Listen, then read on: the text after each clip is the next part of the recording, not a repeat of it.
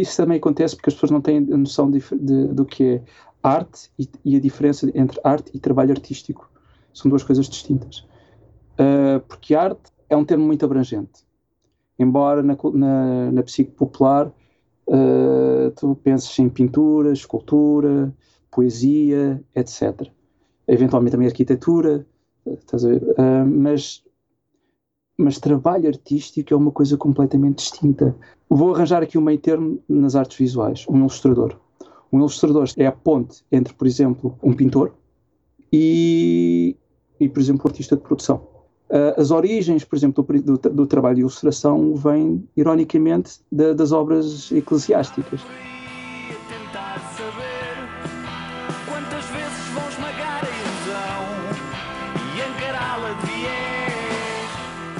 Olá e bem-vindos ao Falar Criativo. Eu sou o Rui Branco e este é o podcast sobre criatividade e as pessoas transformam as ideias em algo de valor.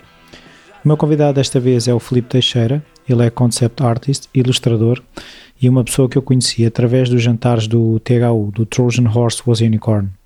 Eu gosto muito de falar com o Felipe. Ele é bem disposto e, acima de tudo, é um pensador, alguém que pensa a fundo nas questões. Por isso, my kind of people. Até já! Olá, Felipe. Obrigado por esta oportunidade. Uh, nós já tivemos algumas vezes juntos uh, presencialmente e nunca calhou e termos que fazer esta conversa via computador. A mim não me agrada tanto, mas eu achei que estava na altura de conversarmos para Falar Criativo. Por isso, agradeço-te esta oportunidade. Ah, obrigado, eu, Rui, por me teres cá e fazer parte do teu panteão de tão excelsos convidados e, e, e, pessoas de grande honoris causa, não é? Muito bem. Sim, senhor. Então, olha, eh, vou começar como começo sempre por te perguntar de que forma eh, é que a criatividade estava presente na tua infância, se havia hábitos culturais, eh, visitas a museus, familiares artistas, engenhocas, essas coisas. Então, pronto, vamos começar assim. Tens tempo? Tenho. Ok, então, uh, pragmaticamente falando, um, sim, eu venho de uma família muito ligada às artes. Uh, portanto, o meu pai era diretor de uma companhia de teatro, ainda hoje é, ainda hoje é. Um, e fazia dobragens para tudo, para séries de animação, episódio, ainda hoje também faz. Chegou inclusive já quando eu era assim um bocadinho mais grandinho, fazer até vozes para as versões portuguesas de alguns jogos até PlayStation 3. Um, que mais?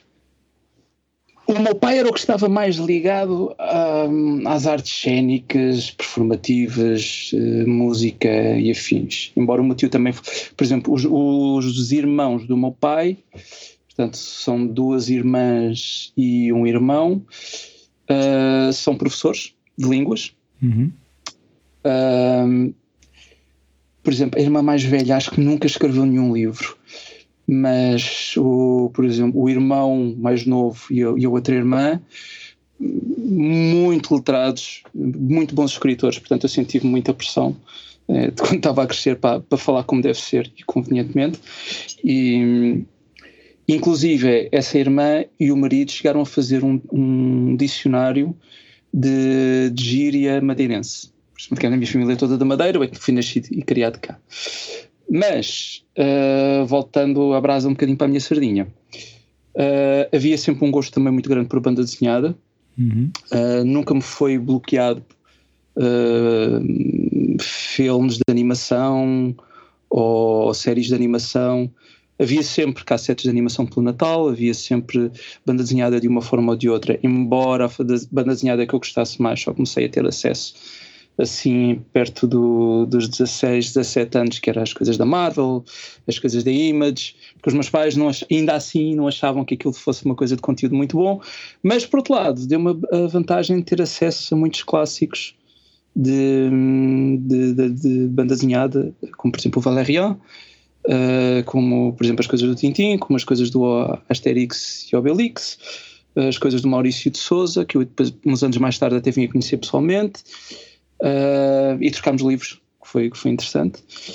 Um, portanto, e as coisas clássicas da Disney, não é? Que faziam parte, portanto. Mas sim, o cinema, todo o tipo de cinema. Um, o que era um bocado peculiar, porque eu percebo que em grande parte uh, os meus pais também me tivessem ensinado a mexer no vídeo cedo, porque, e quando eu digo cedo, digo para aí com 5 anos, porque eu, como criança, era uma criança muito curiosa e estava sempre à espera de mais informação e de, estava sempre a procurar de coisas, mas infelizmente era um filho, filho único e morava no meio da cidade. Uh, e os meus pais não tinham um grande gosto que eu andasse por aí feito vadio, talvez uns anos mais tarde. Uh, mas mas que, portanto, então aproveitei, tinha muito um manancial de conhecimento e de experiência, vinha muito de, de, de, cinema, portanto, era um bocado peculiar para uma criança de 6 ou 7 anos ter no seu repertório gostos de filmes como o 2001 ou clássicos bíblicos como o Vadis, Ben, ben Hur, Os Dez Mandamentos, que ainda hoje são filmes que gosto muito enquanto obras cinematográficas, uh, Spartacus, portanto, um, comédias também, todo o género, por exemplo, Um Dia a Casa Vai Abaixo com o Tom Hanks, ou uma série de. Portanto, havia um leque sempre muito grande de coisas a entrar e a sair. E volta e meia, lá está, como crescia, uh, acabei por crescer muito ligado ao teatro e, a, e ao cinema e à televisão, porque o meu pai também participava em, em, em filmagens de várias coisas.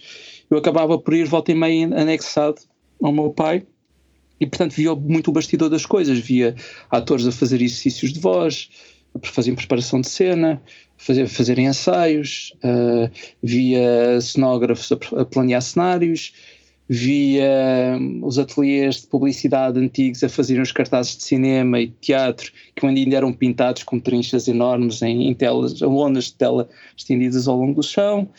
Uh, Portanto, ia, ia, ia, ia, chegava a ir inclusive a estreias com, com algumas pessoas conhecidas e tive a vantagem porque no teatro onde o meu pai eh, trabalha eh, era onde apresentava um clube Amigos Disney. Portanto, aos fins de semana, portanto, eu ainda tive acesso a muita coisa de bastidor. Uh, e eu acho que de alguma Também eras forma... sócio do Clube Amigos Disney? Eu tinha um cartãozinho do. Não, não, não, não deixaram para isso. Não davam para isso, infelizmente. Mas eu lembro-me e tive muita pena, por exemplo, não, termos, não ter uma coisa que, que acho que no Brasil tiveram acesso, que era o, o, o, livro do escoteiro Mirim, que havia. Pá, fiquei com, fiquei, com isso, fiquei com isso na cabeça, porque achava imensa piada. Mas, mas por outro lado, lá está, eu estava nos bastidores disso tudo, portanto eu podia falar com as pessoas que estavam à volta disso. Uhum. Uh, embora em retrospectiva, se fosse falar com a experiência que saiu hoje, tinha feito outro tipo de perguntas. Claro, tu fazias as perguntas que poderias fazer com a idade que tinhas e o conhecimento que tinhas, não é? Exatamente. Mas, é, mas era muito giro, portanto. Uh, mas pronto, uma resposta uhum. muito sucinta, porque eu tenho tendência a divagar. Yeah. Uh, sim, sim, houve muita influência cultural na minha vida de todos, todos, todos os campos. E isso influenciava, por exemplo, as escolhas do que é que tu dizias que querias ser quando fosses grande? Ou seja, se tu já, já almejavas uma profissão relacionada ao cinema, ao teatro, à escrita? Um, olha, isto é uma boa questão. Eu sempre soube que queria fazer qualquer coisa relacionada com o desenho ou com as artes, porque já como o meu avô dizia, eu eu, eu, eu, tinha nascido com um lápis na mão. Uh, se tu me apanhasse a fazer qualquer coisa em miúdo, se calhar em grande parte derivado ao facto de eu ser uma criança que naturalmente acaba por estar muito isolada de, das outras, uh, acaba, era, era, muito fácil encontrar-me num canto ou a fazer bonecos ou a fazer qualquer coisa de trabalhos manuais. Uh, ou então a reproduzir à vista coisas que via de banda desenhada, das bandas desenhadas que tinha uh, ou então a ver séries e tudo o resto. Portanto, eu sabia que aquilo havia ali uma paixão muito grande. Portanto, eu queria fazer qualquer coisa relacionada com aquilo. Não se cristalizou muito até já depois de eu ter acabado o curso, para ser honesto. Porquê? Porque quando eu fiz a minha decisão académica, sempre foi numa. Eu não quero ir para as ciências, não quero ir para a matemática, não quero ir para, para química, não quero ir para física, embora em, grandes, em várias fases da minha vida eu tivesse indeciso entre línguas e biologia. Porquê? Porque eu gosto muito de, do mundo natural, gosto muito, passo muito tempo até inclusive ao ar, ao ar livre no, no, no, mundo selvagem, dentro dos, dos possíveis. Um, e então sempre tive uma ligação muito forte ao mundo natural, portanto eu estava ali um bocado indeciso. Inclusive, tive um momento muito engraçado quando tivemos os exames psicotécnicos no final do nono ano, se não me engano. Portanto, isto foi para aí em 93, 94, em que íamos fazer as, as decisões uh, para que área ir no secundário, quando tínhamos de fazer, já, já, eu acho que era o agrupamento de duas partes. Mas estávamos a fazer os testes psicotécnicos e quando, a, quando a, a, a guidance counselor, não me lembro agora do nome em português, da, a psicóloga, a orientadora. Orientadora estava a distribuir ah, tu és bom para as ciências, ah, tu és bom para a matemática, ah, tu és bom para isto, tu és para aquilo. Quando chegou ao meu caso, ela guardou-me literalmente para o último e disse: Ai, Filipe, peço imensa desculpa, mas eu não sei o que lhe dizer.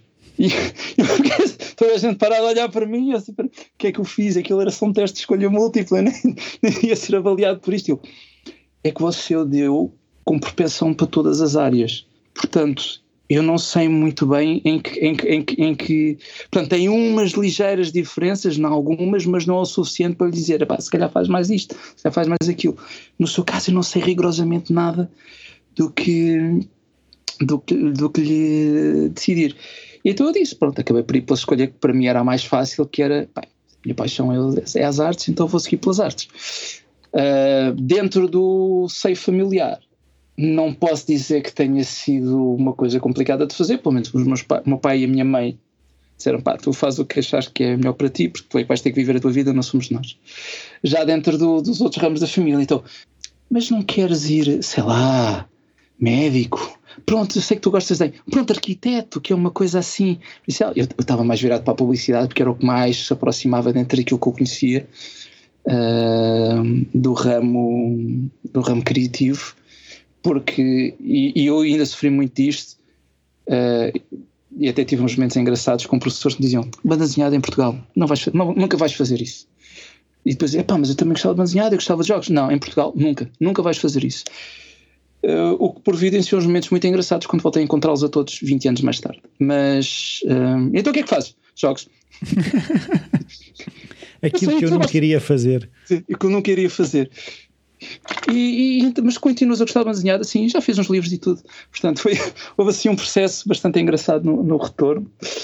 Mas, mas o meu processo académico originalmente levou-me para a área de, do design gráfico, uhum. porque era o que estava mais próximo daquilo que eu, que eu queria fazer, uh, ou gostaria muito de fazer, e, e tive uma sorte do caraças, porque no meio disto tudo, quando cheguei à universidade, apanhei Tive vários professores muito excelentes, mas destaco dois. Não sei se devo dizer o nome ou não, mas. Como tu uh, quiseres. então pronto, vou fazer aqui. Aliás, tem três professores de, de quadro de honra para mim. Um, o, o, primeiro professor, que era uma professora, foi minha, foi minha, foi minha professora de educação visual e tecnológica no quinto ano e foi até o. Não sei, já não me recordo se foi até o sétimo. Ainda hoje somos amigos.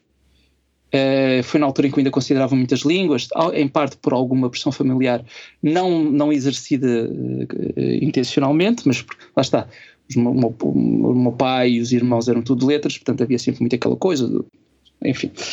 Uh, portanto, e ela no, estava eu na preparatória, chama-me doutora Lisa Tanisa.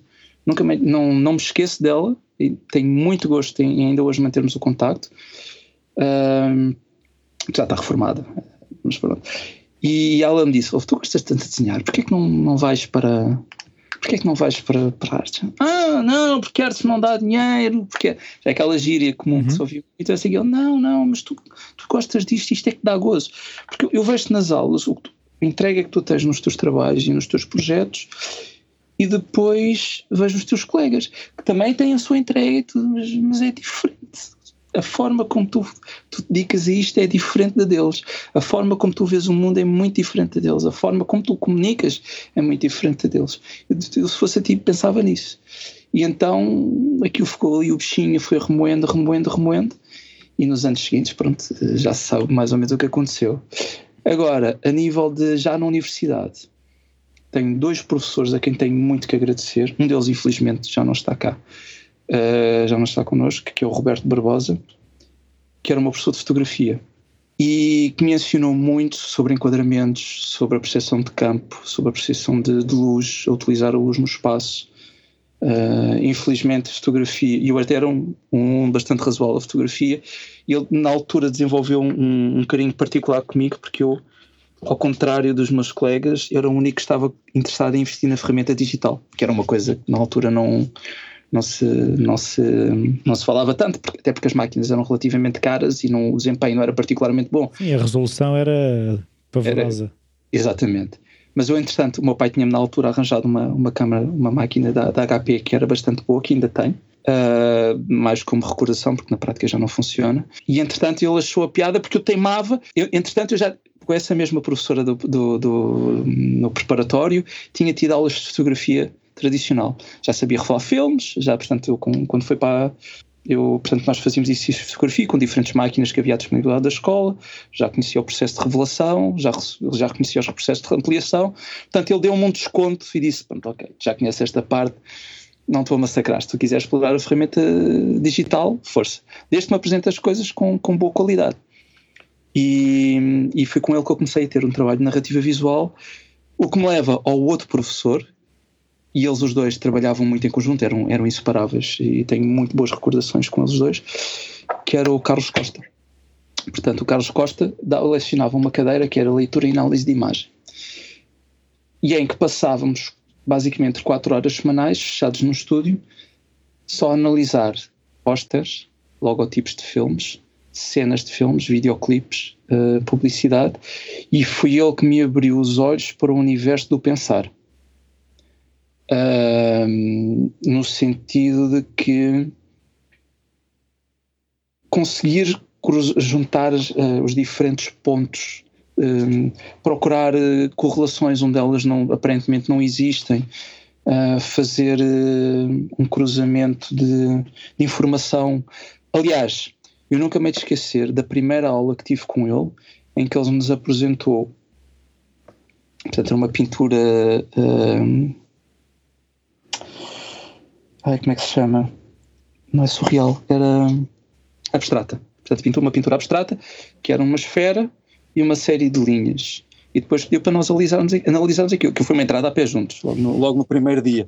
E ficamos a olhar uns para os outros, ah, ok. Um, e então olharmos para aquilo, tivemos, pá, ele deixou-nos ali estar a remoer aquilo durante duas horas. E aquilo foi um bocado de tortura, ele, ele divertia-se com aquilo, eu, eu percebo. Uh, mas ele deixou-nos ali duas horas e depois ele acabou por nos explicar o que é que era aquilo. Era uma linha, é, portanto, era uma Portanto, era uma pintura abstrata de um jogador de futebol em pré-remate. E toda a gente olhava para aquilo, com era assim meio, meio, meio confuso, até que ele depois mostrou a fotografia, uma fotografia de um jogador clássico, que tinha servido de referência para o, para o pintor. E houve ali um momento em que toda a minha cabeça se fez luz.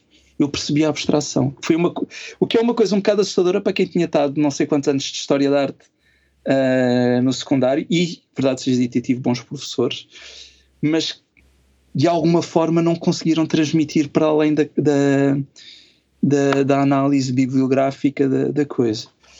Um, portanto, e, e, então com esse professor depois ganhei muito. Uhum.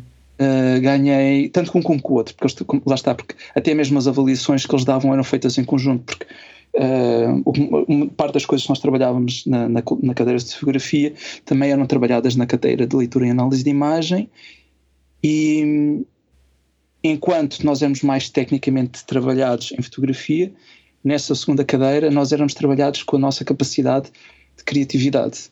E é muito difícil que tu, tu conseguires avaliar criatividade porque hum, não é uma coisa que seja necessariamente mensurável.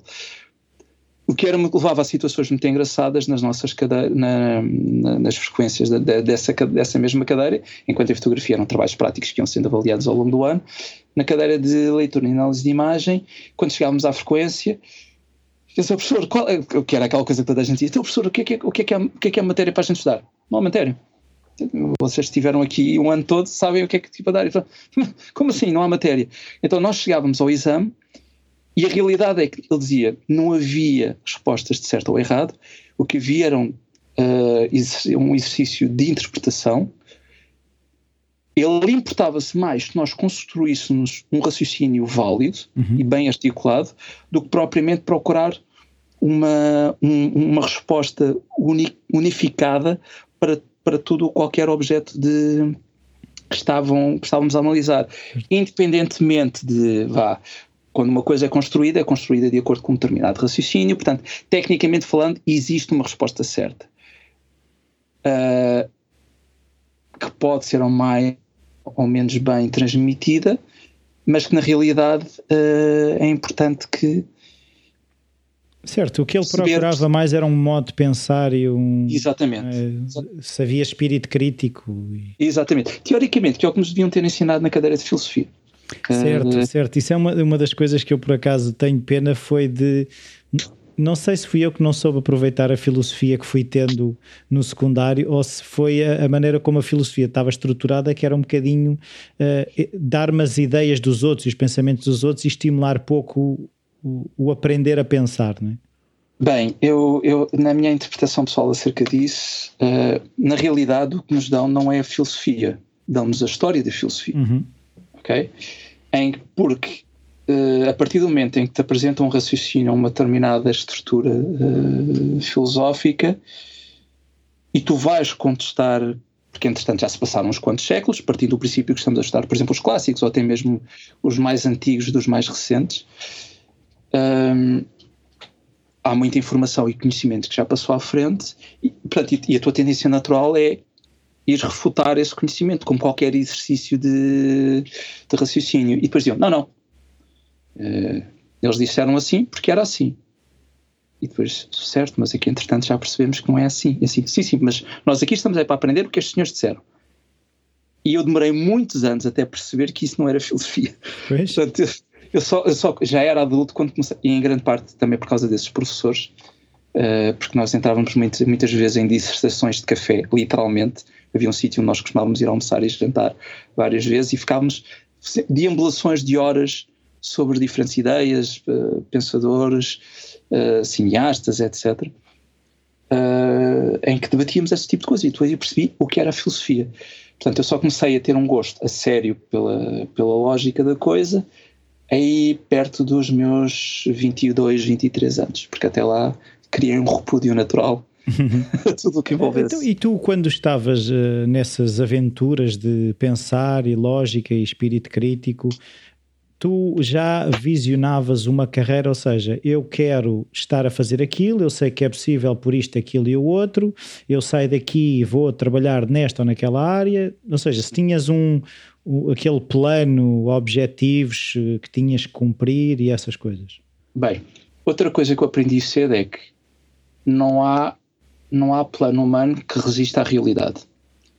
Portanto, uh, eu tinha uma ideia do que é que queria fazer, mas também sabia que onde, eu, onde quer que eu começasse não seria necessariamente onde eu acabasse. Porquê? Porque a vida dá muitas voltas, dá, tu vais conhecendo pessoas. Eu tive sempre a sorte de me ir reunindo muitas vezes pessoas mais velhas, uh, até por causa da vida desportiva que tive e, e não só. Um, portanto, eu tinha tive uma, uma certa vantagem relativamente a outras pessoas da minha idade de ter já a partir de uma visão um bocadinho mais abrangente. Portanto, eu sabia para onde é que queria ir porque era a coisa que na altura me apelava mais, eh, que era a publicidade, porque era o mais próximo, era onde me permitia trabalhar um pouco de ilustração, composição de imagem.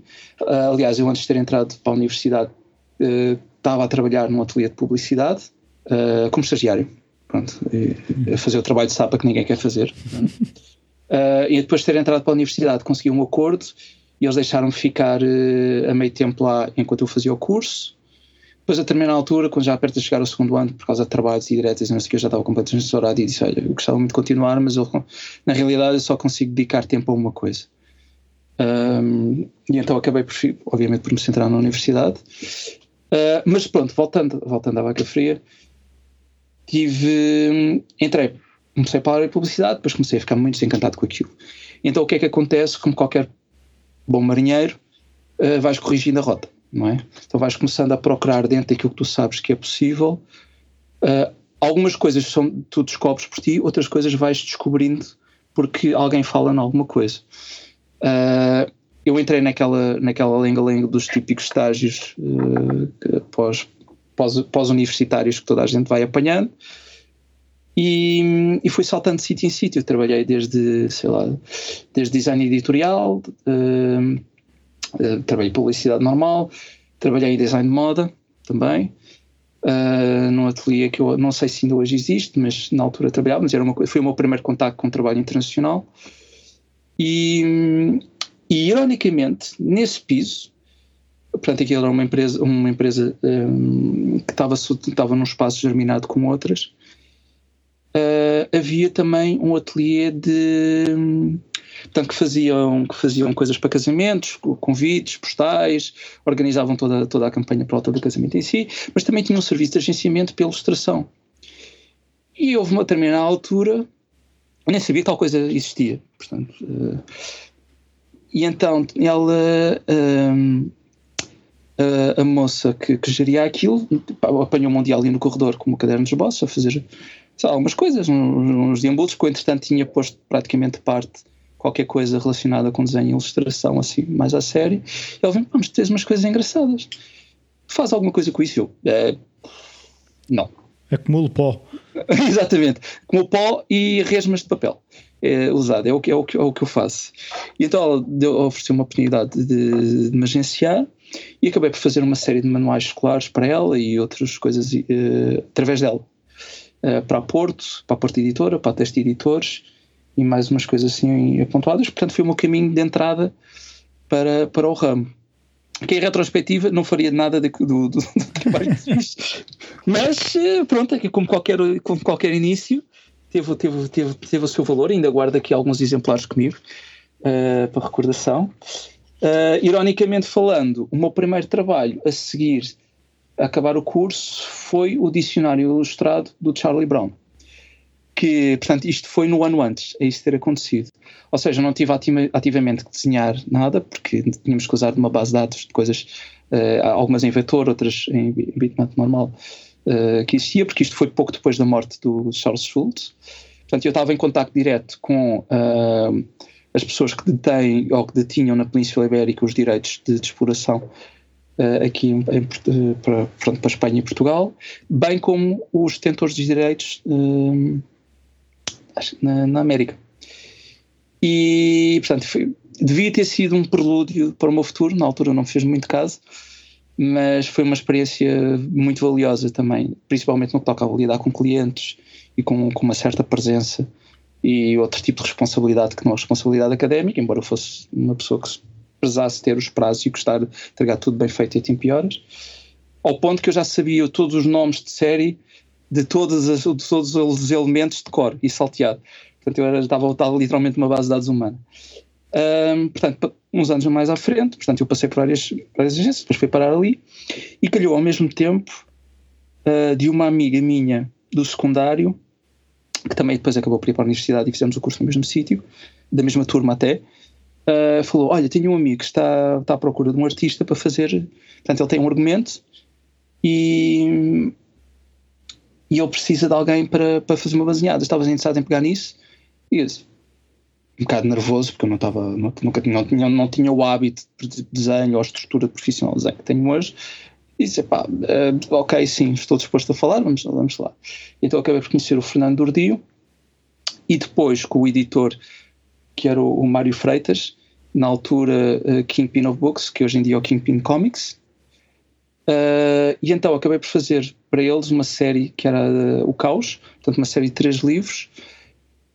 E acabei ainda por fazer uma, uma perninha em mais uma série de outros livros de, que, em que o, que o Mário estava a desenvolver desde pintura, desde uh, alguns remates ou umas páginas soltas, etc.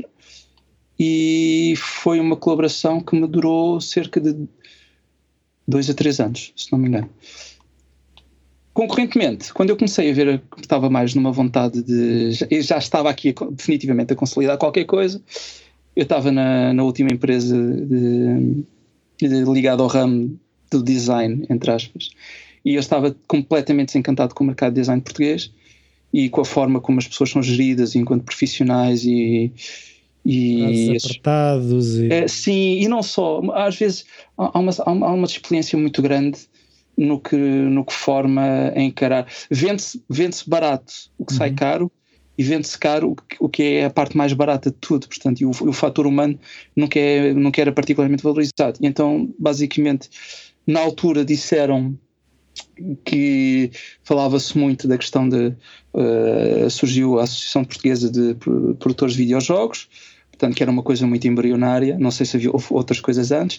Eu fiz, afiliei-me nisso, uh, e entretanto, o meu patrão, na altura, ouviu-me falar com, com, com algumas pessoas que estavam de volta disso, e ele basicamente não foi muito pragmático e muito simpático nas palavras que me disse, mas eu disse: Olha, beijinhos e abraços.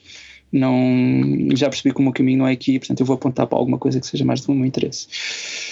E foi um, portanto foi um processo assim um bocado uh, de alto e baixo, foi na mesma altura que eu já estava a começar a fazer banda desenhada, foi na altura que eu já estava a receber dinheiro como ilustrador uh, freelancer, uh, e entretanto depois acabei por ir trabalhar por uma, portanto fui vários processos de entrevista, depois acabei por ir trabalhar para, para a empresa que estava ligada ao CERN disso tudo, que era a Game Invest, e fui para Porto Alegre durante, acho que foi um mês ou dois, viver e trabalhar com eles. E depois de Porto Alegre, eles entretanto decidiram que iam arranjar, mudaram-se para Lisboa, então fomos para Alfragide, onde fiquei com eles cerca de três anos. Portanto, e continuei também a fazer trabalho freelance. Mas aí desenvolviam de... jogos, era isso? Exatamente, jogos e, e animação. Portanto, eu estava, eu estava, ironicamente, acabei por estar indexado a um grupo de, portanto, ao departamento de arte que na altura estava a produzir séries de animação, ao mesmo tempo estava a fazer arte para os jogos. O que me foi muito engraçado porque acabei por conseguir trabalhar todas as minhas valências acumuladas dos anos anteriores. Ou seja, não só estava a criar concepts para personagens, como ainda fiz vozes para os episódios piloto, uh, ajudava os animadores com a questão da linguagem corporal e da expressividade e não sei o quê, porque aliás eles, todos eles eram animadores já com muita experiência, já tinham prémios uh, de carteira. Uh, já tinham anos aquilo, portanto eu ainda aprendi muita coisa também do lado deles, mas eles depois ao mesmo tempo gostavam muito de trabalhar comigo porque, porque havia ali uma dinâmica, portanto eu percebia também um, um, aspecto deles que me ajudava depois a enriquecer todo o resto do trabalho. Era o lado de teatro, não é? A corporalidade exatamente. da coisa, não é? Exatamente, exatamente. Uh, eu lembro-me que foi muito interessante, uma, uma das coisas que ganhei importante era a Irina Calada, era a nossa produtora, também era animadora no, no, no projeto. Uma das coisas que ela adorou quando quando começámos a quando quando eu fui para lá para a primeira semana de trabalho eu já tinha assim um, tido um alegre um, um briefing do que é que era para começar a trabalhar e então eu, eu apareci lá com todo sei lá um compêndio de já não lembro quantas páginas que eu tinha criado uma descrição mental do que é que era para mim as personagens, que tipo de coisas é que fariam, quais é que seriam, quais é que seriam os seus tipos de maneirismos e não sei o que, ela delicioso que é que houve, porque isto vai ser fantástico para nós, para, até para nós começarmos a trabalhar na, nos nossos storyboards e afins, enquanto tu estás a trabalhar essa parte e nós estamos a trabalhar estas, pronto, e criou-se ali uma dinâmica e eu percebi que pronto, ok, se calhar estou no caminho certo. Uhum. Um, e foi uma experiência muito, muito enriquecedora.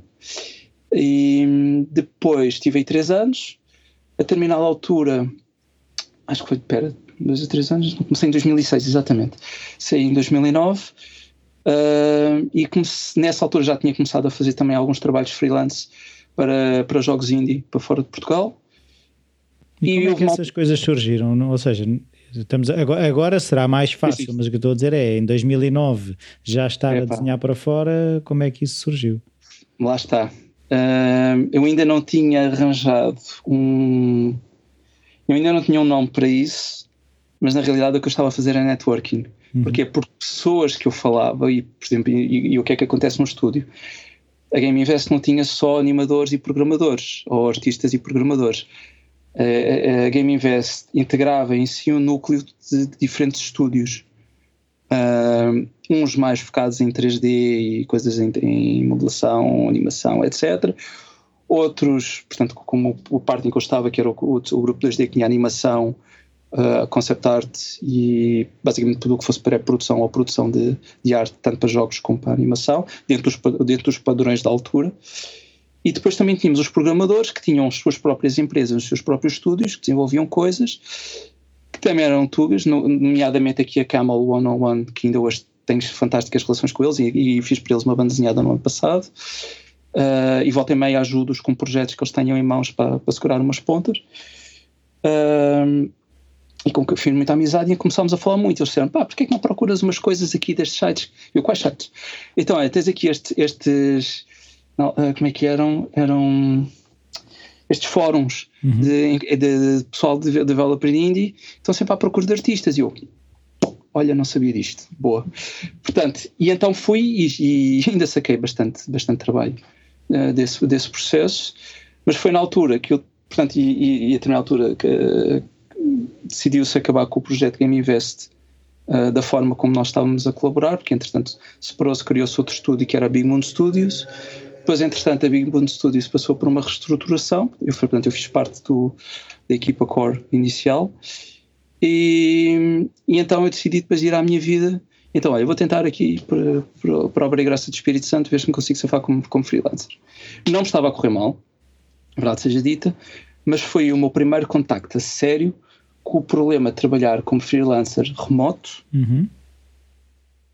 para clientes estrangeiros. E tu podes pensar, ok, é a questão da cultura? Não.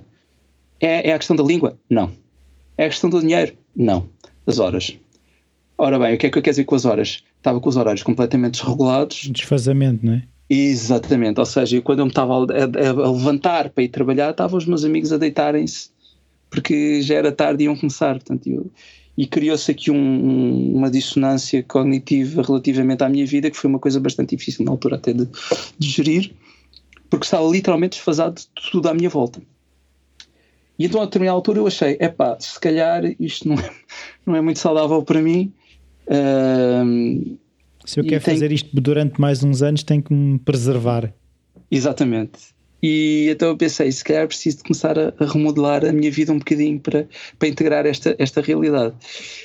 E calhou, porque, portanto, eu tive assim quatro meses Portanto, para além da desregulação, houve o problema de eu não ter contacto social com ninguém. E que para mim é uma coisa terrível. Foi aí que eu percebi, ou comecei a perceber, que eu era uma criatura muito sociável e que precisava de contacto humano.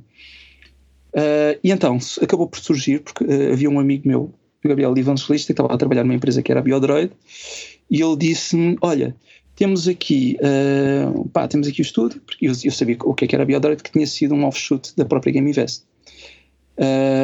Portanto, uma das empresas que foi apoiada pela, pelo, em desenvolvimento da Game Invest. Pá, nós temos aqui uma série de projetos e, pá, se calhar dá-me jeito um gajo como, como tu. E eu disse: tem horários certos? Sim, boa. não preciso saber mais nada, o que é que eu tenho que fazer? E tá, mandas aí o teu portfólio e tal, para, para o pessoal ver, e depois vais cá uma entrevista ou, ou duas, e porra. E então fui para lá, apresentei, tive, tive duas ou três acho que não, foi, uma, foi um processo de uma, de uma só entrevista, na realidade. Eles gostavam das minhas coisas, uh, já conheci algumas das pessoas que também lá estavam a trabalhar, porque tinha trabalhado também na Game Invest, portanto foi uma mais-valia. E, e acabei por, por ir lá trabalhar, onde fiquei de 2009, se não me engano, até 2011. Portanto, dois, dois anos e picos, mais coisa, menos coisa, e uns meses. Uh, pá, Mas aí era o quê? Concept era o quê? O que é que tu. Eu fazia tudo um pouco, desde trabalho de concept, desde texturas para 3D, desde hum, pequenas animações também, para, para, para diferentes projetos. Um, era um bocado pau para, to, para, toda a obra, para dizer, para dizer a verdade. Cheguei a trabalhar, inclusive a montar algumas apresentações que eles também que tiveram que fazer para, para, para a angariação de clientes e afins. E, mas era essencialmente o tipo de trabalho a que eu já estava habituado, uh, só com a, com a, introdução da questão da, um, das texturas para 3D, que era uma coisa que eu não tinha feito, e que foi muito e que foi uma coisa que eu, que eu até gostei muito de fazer, porque tinha que trabalhar desde, desde o altamente estilizado, quase uh, anima, uh, animação 2D pura, mas em, em, em 3D, até coisas hiperrealistas, que tinha todo com base de fotografia e estamos a falar de coisas orgânicas e sintéticas, desde objetos, desde carros, desde uh, animais como lobos ou, outra, ou aves. Tinha fazer tudo um pouco. Um, e qual é que era, por exemplo, num, num sítio desses, qual é que era o teu maior desafio? Hum. O meu maior desafio, uh, eu acho que foi, é sempre um bocado o maior desafio que encontrei em, todos, em quase todos os sítios em que trabalhei, que é a questão da organização. Uh, a maior parte dos sítios em, em, em, Portugal onde eu trabalhei sofrem de, uma, de um problema de sistematização que, de processos? Uh, sim, uh, aliás, só, só entenderem que havia um processo já era um salto. Já era um salto. Mas, eu, mas atenção, eu, não, eu não, não, não, culpo ninguém por isto, porque é, é, como eu disse, é uma coisa sistemática, que é aparece feito, sim, não quer saber como é que fazes. Ok? Uh, mas também não se importam em tentar saber quanto tempo é que as coisas demoram a ser feitas. Portanto, porque aparece uh, feito. Aparece feito.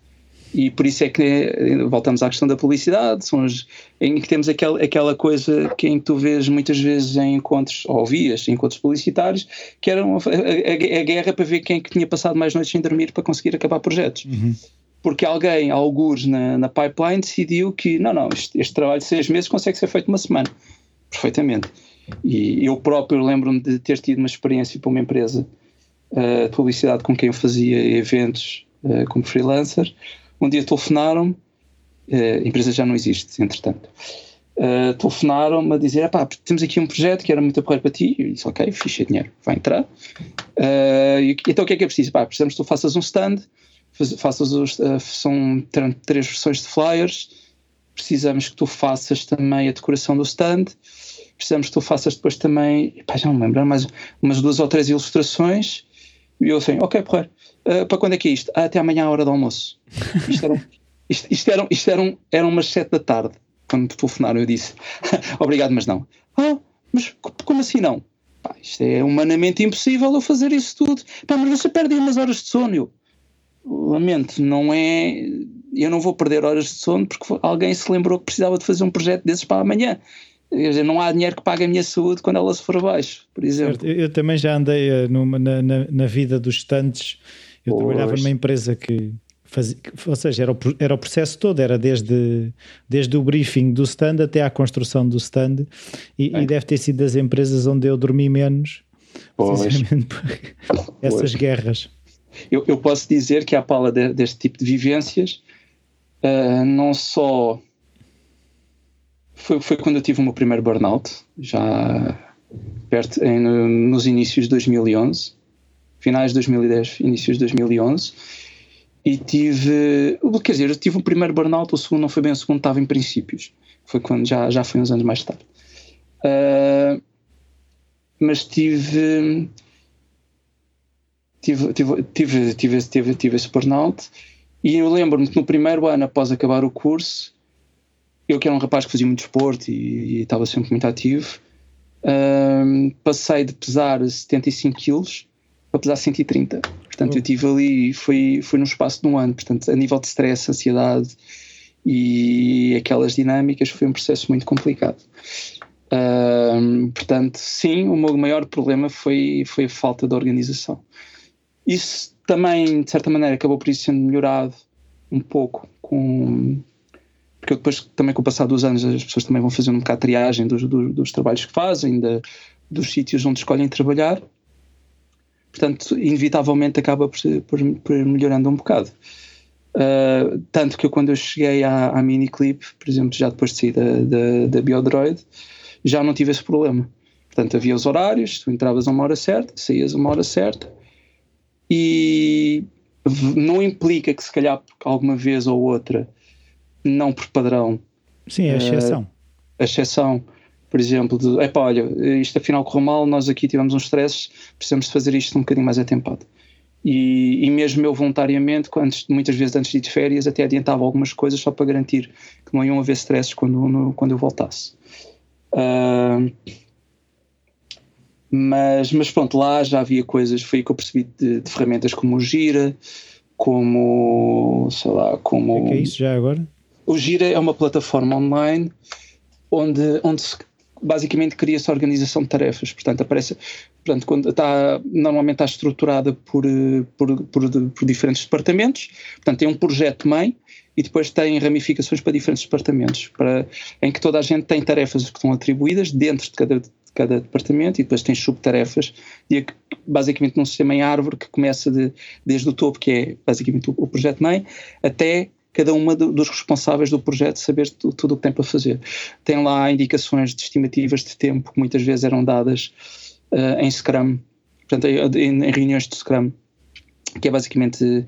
Uh, portanto, é, Scrum é essencialmente um, um, uma metodologia, aliás, não é mentira, metodologia agile, que é, portanto, que era, que era que é de forma muito programação e... Exatamente, uhum. exatamente. Que é para garantir que, que, o desenvolvimento do projeto corre o mais, mais, mais eficientemente possível. E depois tem as story points. Story points são basicamente é, é, os, a importância que a tarefa tem e ao mesmo tempo também uh, a quantidade de tempo que está estipulada para se funcionar as tarefas, ou seja, haver planeamento. É, não, é, não é alguém chegar, olha, nós precisamos disto para amanhã e tu dizer, pá, mas eu demoro dois meses a fazer isso.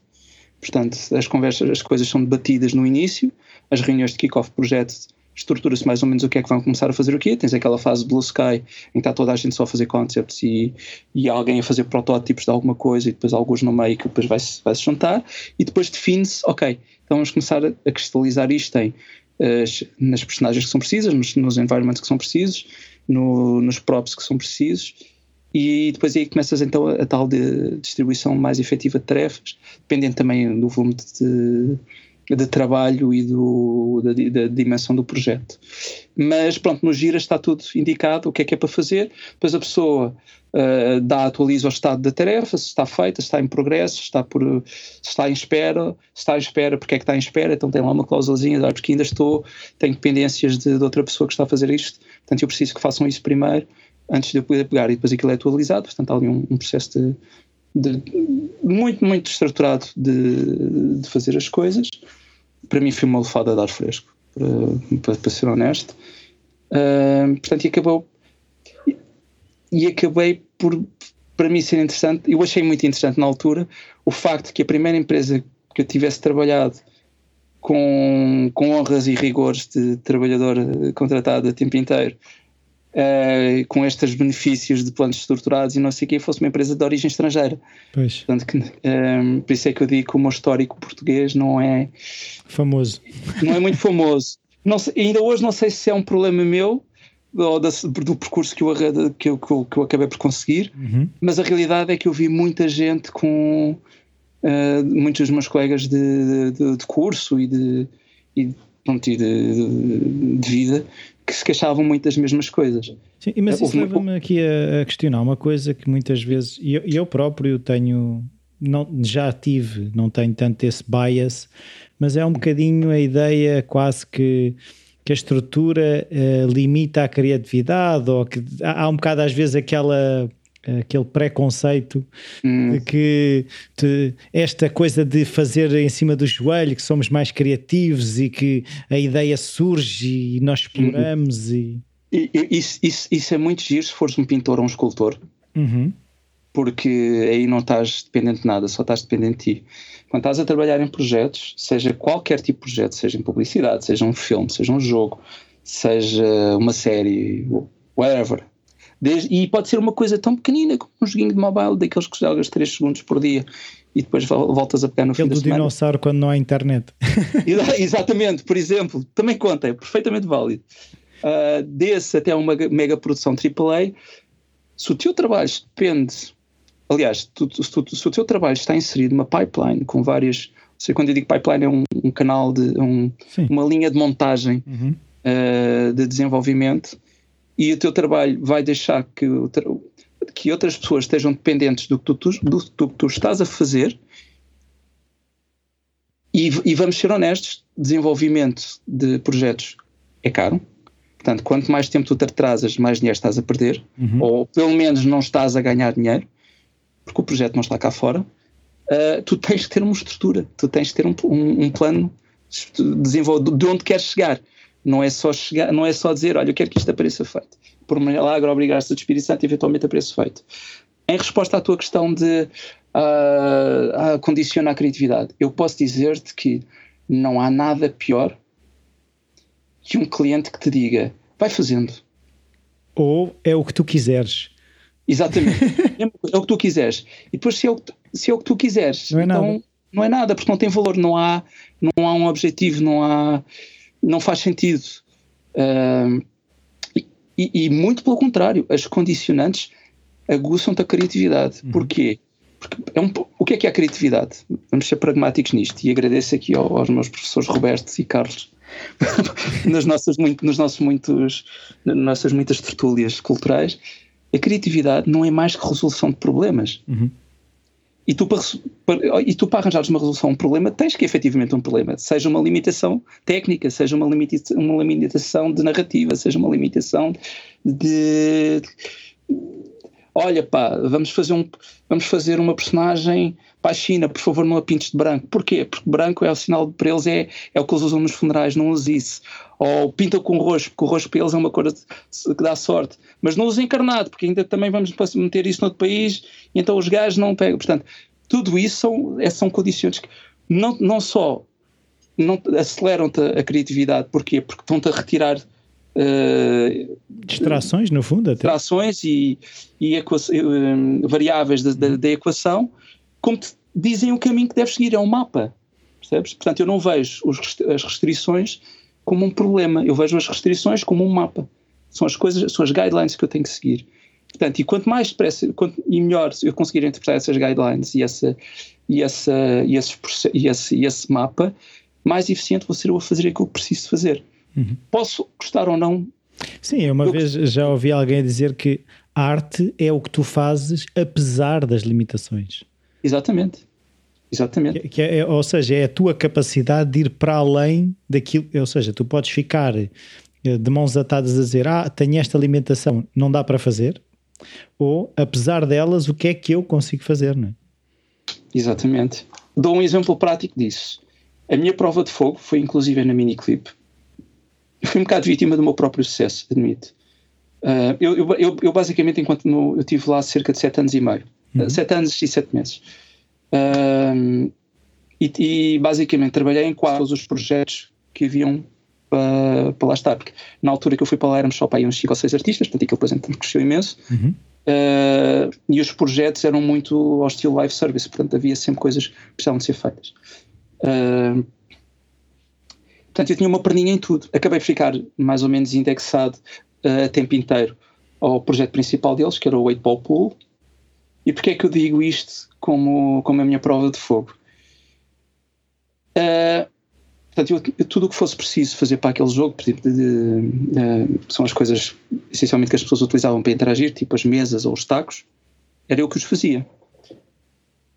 Porquê é que isto era importante? Porque uh, a determinada altura os tacos começaram a ser uh, uma cash cow de uma, uma, uma, galinha dos ovos de ouro do, do que toca de investimento.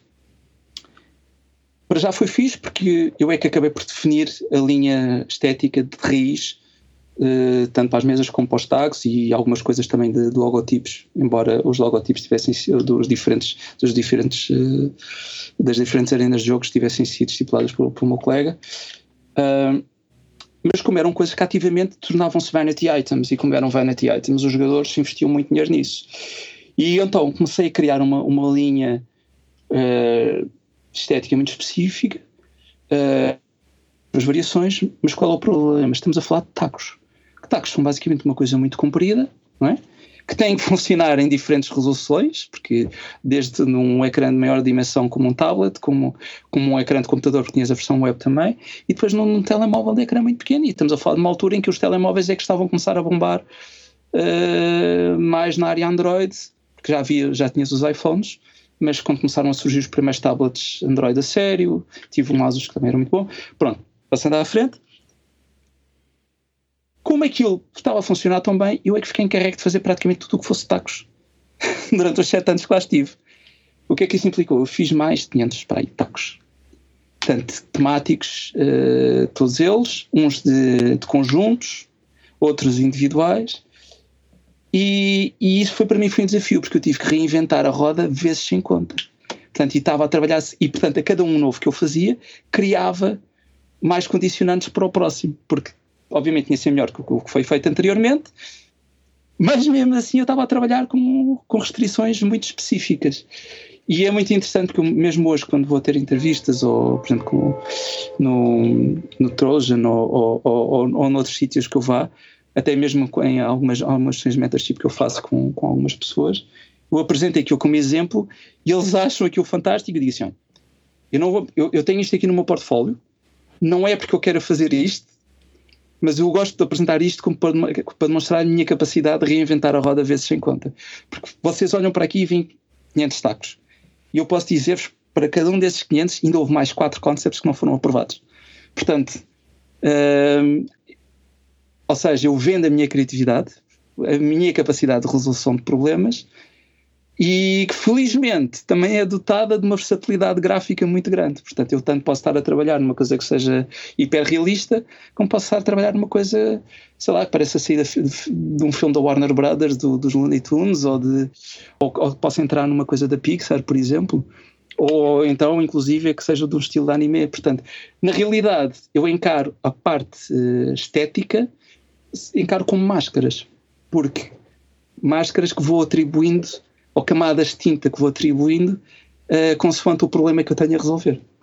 Então o que eu queria um bocado agora, aproveitando esse teu desafio de criar tacos sem fim, era um bocadinho perceber quando tu tens um desafio desses, como é que tu começas a atacar aquilo? Começas logo a arriscar, pensas primeiro nessas condicionantes todas, uh, com, isto é, em camadas, é, é paralelo, como é que tu fazes?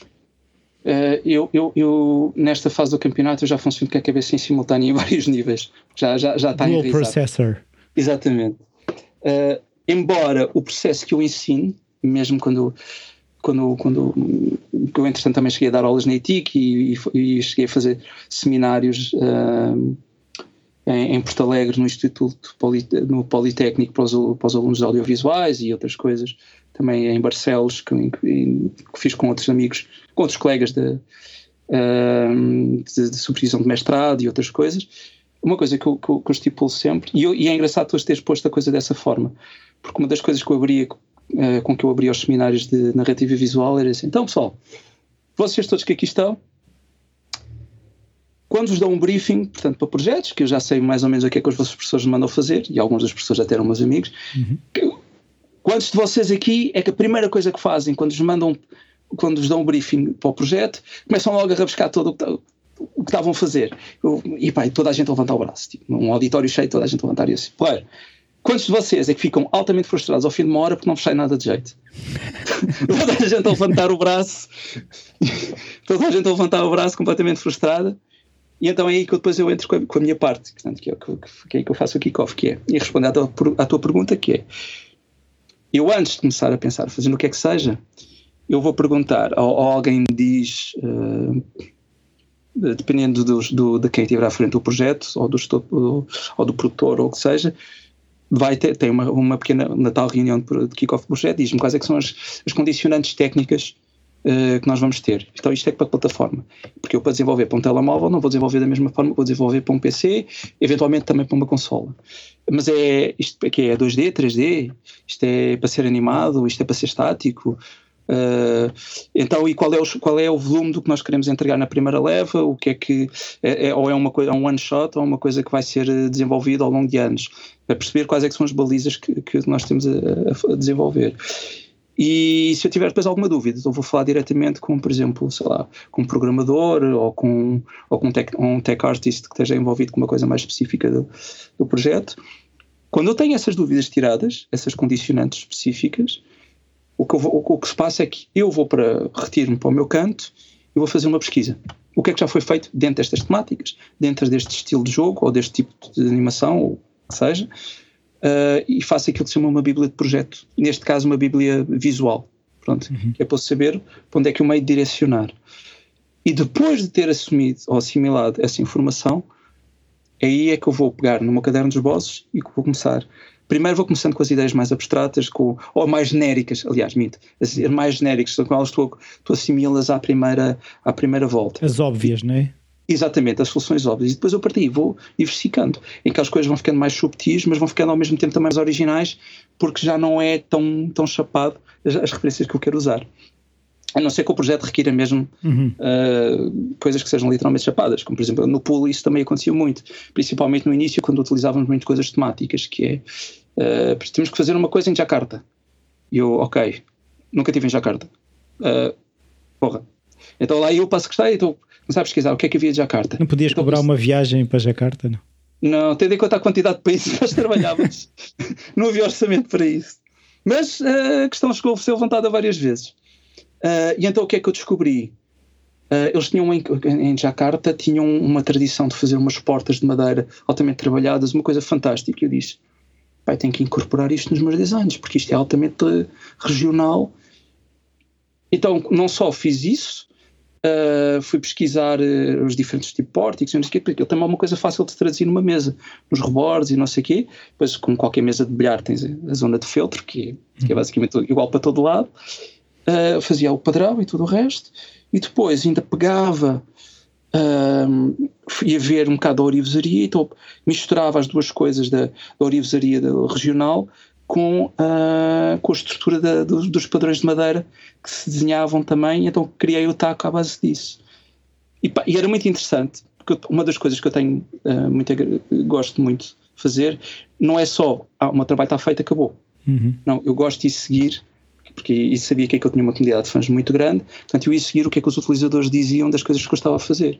E não era incomum ver pessoas das determinadas regiões tipo oh, eu isto parece não sei o quê da, da, da zona do, do, meu pai, eu não sei o que mais, e depois os comentários, e portanto eu e eventualmente, quando diziam, eu também recebia assim uma recomendação ou outra, assim, pendurada, de epá, podia ter feito isto, o outro gajo, epá, não sei o que, o gajo também podia ter feito aquilo. E eu tomava nota daquilo tudo e incorporava nas próximas vezes que fosse resolver problemas semelhantes. Portanto, uh, resposta sucinta à tua pergunta. Primeiro, perceber quais é que são as condicionantes das plataformas que, que em que vou trabalhar. Uhum. Segundo, fazer uma pesquisa extensa ou mais extensa, consoante o tempo que tiveres para fazer. Uh, eu, por norma, nunca tinha mais que pá, duas ou três horas para fazer pesquisa para, para, a nível estético para, para, para, os projetos que estava a trabalhar, uh, por exemplo, dentro do pool. Uh, e depois, quando isso está definido e já tens uma noção, ok, já tenho aqui, um, já tenho aqui umas ideias a formarem-se com base nisto, então é aí que tu pegas e começas a rascunhar coisas. E tu nos projetos pessoais também incorporas um bocadinho esses. Tu aí disseste tinhas duas horas, tu nos teus projetos pessoais também estabeleces limites para não te perderes nessa pesquisa ou é, funcionas de forma diferente? Uh, eu nos meus projetos pessoais, uh, sejamos honestos, eu, eu atualmente não tenho projeto assim pessoal meu que não seja só uma caderno de esboço, só as coisas que vou fazendo espontaneamente. Eventualmente a reestruturação de um novo portfólio. Uh, embora tenha uma coisa ou outra na calha. Eu, por exemplo, voltando à questão de, portanto, dos projetos pessoais, o que eu tenho, uh, eu, eu tento ser o mais livre possível, porque, por exemplo, como só estou a fazer coisas para me darem gozo, é mais um bocado o que é que me apetece fazer na altura. Existe um filme muito interessante do, com o Sean Connery, em que o gajo é um, é um escritor, peço desculpa pela palavra gajo, mas assim, em que ele é um, o tipo é um, é um gajo, escritor, pronto. um senhor gajo, uh, que era um escritor muito conhecido, que vivia perto de uma escola. E então, uh, em uma escola havia um, um rapaz de cor que tinha uma paixão muito grande pela escrita e, e eu vou ali a uma altura em que ele, ele era um, um escritor recluso, portanto não, não saía de casa, ia-lhe entregar as coisas e afins, e, e, de uma forma ou outra ele acaba por se criar uma amizade com o miúdo por causa da, da, questão da escrita. Uhum. E, e, depois o que acontece? Eles ensinam-lhes processos. Eu vi este filme bastante novo, portanto acabei por interiorizar esse processo que é Sean Connery disse para ele diz, eu vou-te ensinar a escrever. Então, vem cá, diz uh, amanhã, X horas, vou começar a encher a escrever. Ok. Então, há uma mesa, estão duas máquinas de escrever. Ele está sentado numa, e diz ao miúdo para sentar na outra. E eu disse, então, ok, e agora? Agora escreves. Assim parado, com um ar muito confuso, como assim escreves? Escreves. E então ele começa a escrever assim na máquina, então, mas, mas sem nada, sem, sem, sem isso, não, não escreve. Escreve o que está a dizer, escreve o que vier à cabeça. Portanto, basicamente é, um, é, é, o, é, é o equivalente literário de um, uma ação de esboços a desenho gestual, ou seja, é rascunhar, é só fazer coisas. E eventualmente coisas começam a ganhar forma. Uhum. Por exemplo, eu, quando, eu agora estou a fazer um exercício diário de um, um, um, um sketch uh, por dia, se calhar perco uma hora uh, nisso, mas eu não tenho planos. Eu vou rascunhando, fazendo algumas coisas, depois percebo, olha isto dá uma olha isto é engraçado. E então, e então do momento, pego no que saiu, eu vou tiro, começo a limpar o, o, o lixo todo, ou crio um fecheiro novo, e começo a trabalhar naquela, naquela pré, uh, aquele pré-esboço. Uh, portanto, eu no, meu, eu no meu trabalho pessoal, tendo, como já o meu trabalho cotidiano já é tão já é tão restringido por limitações e regras e planos e tudo o resto, no meu trabalho pessoal eu gosto de ser o mais livre e espontâneo possível. Uh, Lembro-me que isso causava alguma espécie aos meus, aos meus, aos meus art directors, não, porque o meu caderno de esboços que vinham, ah, devias fazer mais isto assim, devias fazer mais isto assim. Pá, é o meu caderno de esboços, é o meu, é o meu espaço pessoal. Se quiseres dar dicas, dá no teu. Uh, portanto, na, na, no estúdio, tipo, tu és rei e senhor, certo? Aqui mando eu. Uh, sim, é um espaço eu, quase sagrado, não é? Sim, sim, sim, sim. sim. Uh, há aquela história do Never Touch a Black Man's Radio. Tipo, no uhum. artista é tipo, tu nunca tocas no caderno dos vozes de outro artista, a não ser que o artista te peça. Portanto, é, é consensualmente. Ou, ou então fazer eh, o, aquela coisa, aqueles vídeos que o THU também tem de que os artistas decidem partilhar o, o seu diário. Exatamente. E o que eu acho engraçado é, é, é que tu vês que as histórias todas que os diários têm, que mais do, aquilo mais do que o desenho em si é, é o processo de história que cada desenho tem. Eu, eu, eu, gosto muito de ver aquilo precisamente por causa disso. E, e, tu, se calhar, também quando te sentas a desenhar, depois, depois, quando olhas para os desenhos, há sempre uma história que tu tens sobre aquele desenho, não é? Exatamente, sim, porque eu. Repara, voltamos à questão então de, dos tais 500 tacos.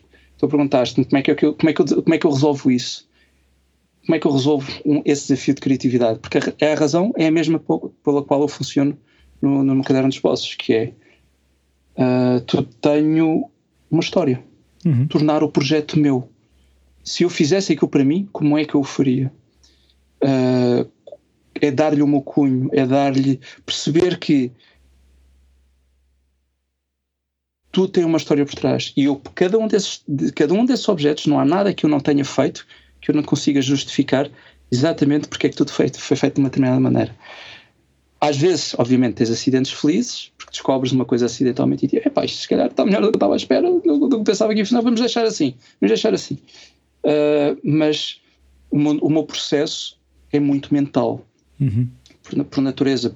Lá está, porque eu também tive muitas influências de pessoas numa, em alturas críticas do meu desenvolvimento que era uh, a ferramenta cérebro era muito, muito importante. Portanto, teres uma estrutura e teres um, um princípio orientador e tu conseguires narrar qualquer coisa com o que estás a fazer, pá, pode ser uma coisa tão simples como um corta-unhas. Uhum. Corta-unhas, tu olhas para um corta-unhas e tipo, não, não é nada, é tipo, é um corta-unhas. Mas se o corta-unhas tiver umas, umas amolgadelas num sítio específico, já implica que aconteceu ali qualquer coisa. Uhum. Se em vez de ser prateado é todo dourado, gravado, pensas, pronto, mas isto já me conta uma, qualquer coisa sobre a pessoa que comprou este corta-unhas. Estás a perceber? E eu incorporo essa narrativa ou essa forma de, de encarar tudo o que eu faço.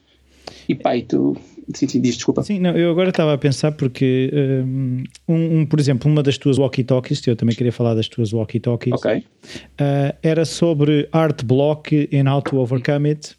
Uhum. E a questão era um bocado de que forma é que tu uh, geres isso, não é? De que uhum. forma é que tu geres o, o art block, porque tu estavas a dizer aí na, na, tua formação, essa questão mental e, e, e, por exemplo, eu posso falar do, do meu caso, durante muito tempo o, o mental era quase uma armadilha, era um cop-out, era, um, era uma maneira de me esconder, que era passar tempo dentro da minha cabeça que eu estava a resolver o que tinha para resolver, mas não estava a fazer. É, era uhum. o que eu me dizia a mim próprio. Uhum. Então, quais é que são estratégias ou experiências que tu tenhas tido relativamente, por exemplo, ao Art Block? Bem, uh, aí, aí entramos numa coisa, e vou pegar um bocado no que eu, no, no que fiz nessa, nessa, nessa walkie-talkie. Uh, eu falei sobre a questão de que tradicionalmente subjugamos, uh, do ponto de vista de, de, de, cultura popular, o conceito de que uh, a arte ou o trabalho artístico só surge mediante inspiração. Tem que estar inspirado, a musa tem que me bafejar só para fazer não sei o quê. Ai, que hoje não a estou musa inspirado. tem mais que fazer. Exatamente. É que hoje não estou inspirado, eu hoje não pego nisso. Que volto a dizer, é muito bom se fores um artista plástico, porque estás a produzir para ti, consoante com as tuas próprias regras, portanto isso pode funcionar perfeitamente bem.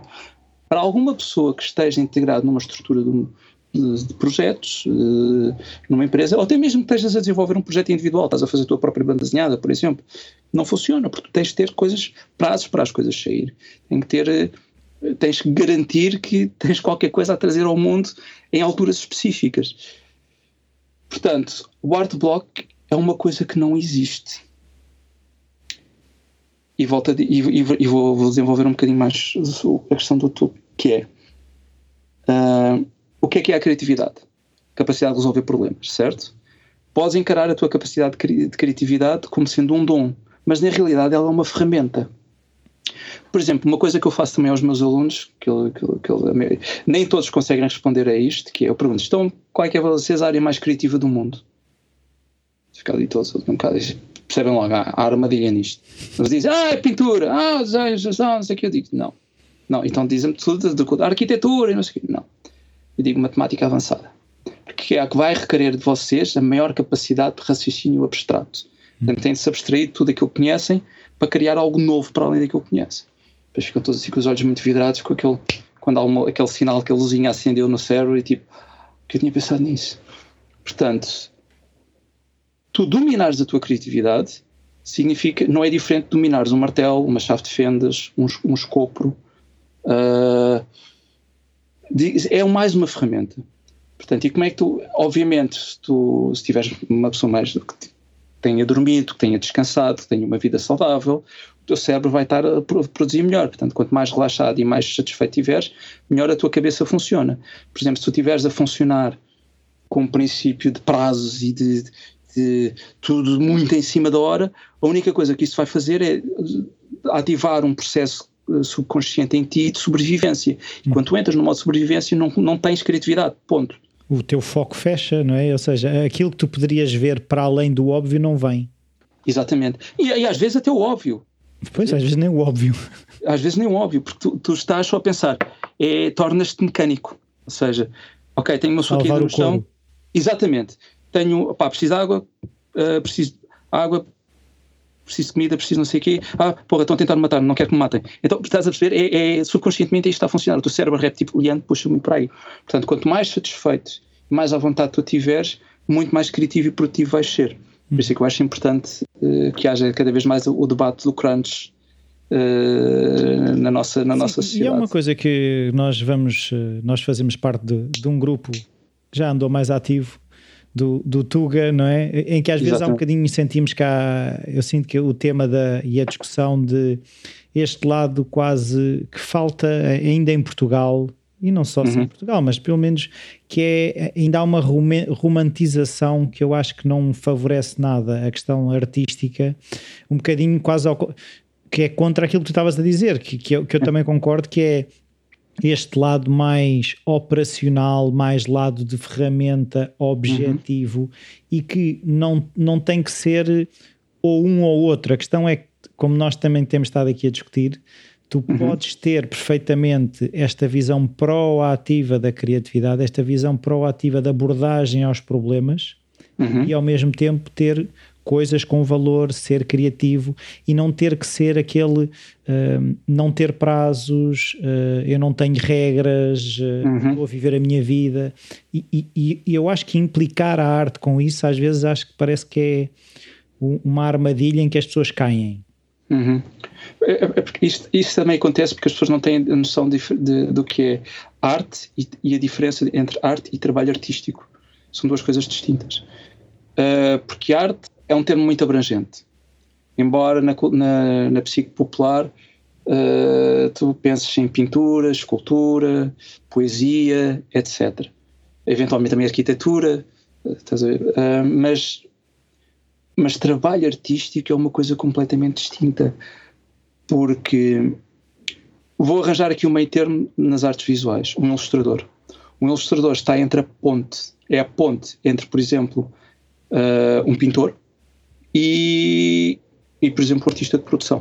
Uh, as origens, por exemplo, do, do, do, trabalho de ilustração vêm, ironicamente, das obras eclesiásticas, em que havia um, um, pintor que era comendado por uma igreja, por um bispo ou o que fosse, para fazer uma pintura ou uma escultura de um determinado, neste caso pegamos da pintura, da pintura de, um determinada, de uma determinada cena, ou de um determinado santo, ou de uma determinada figura, a fazer uma determinada coisa. Portanto, os princípios da ilustração e do design gráfico vêm daí. Portanto, uh, e isso é trabalho artístico, é trabalho comendado.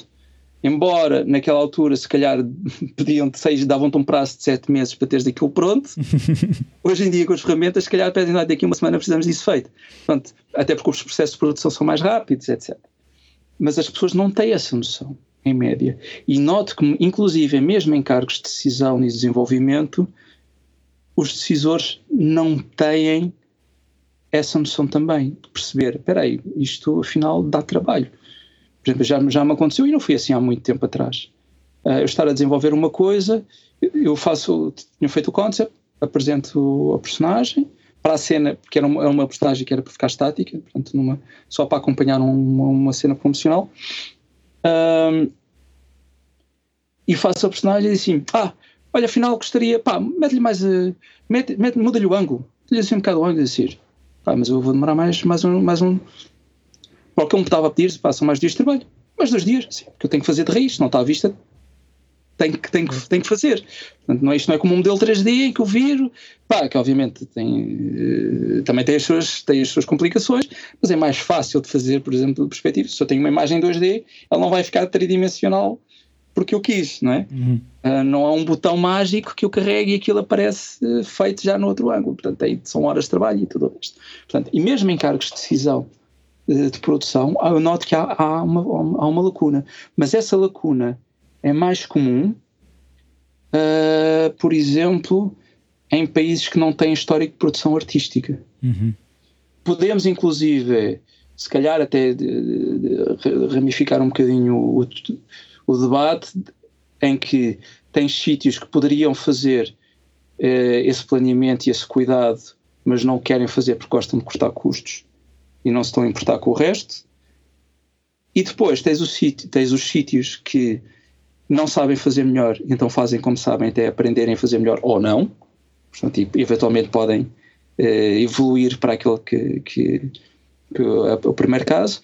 Ou então tens os casos que amadurecem, percebem o valor de conseguires fazer as coisas com, com estrutura, com tempo, independentemente de poder haver deslizes e atrasos, ou porque há sempre fatores, ou alguém ficou doente, ou houve um blackout na zona de eletricidade durante três meses e que nunca me aconteceu, mas, mas que impediu que, que o processo fosse feito.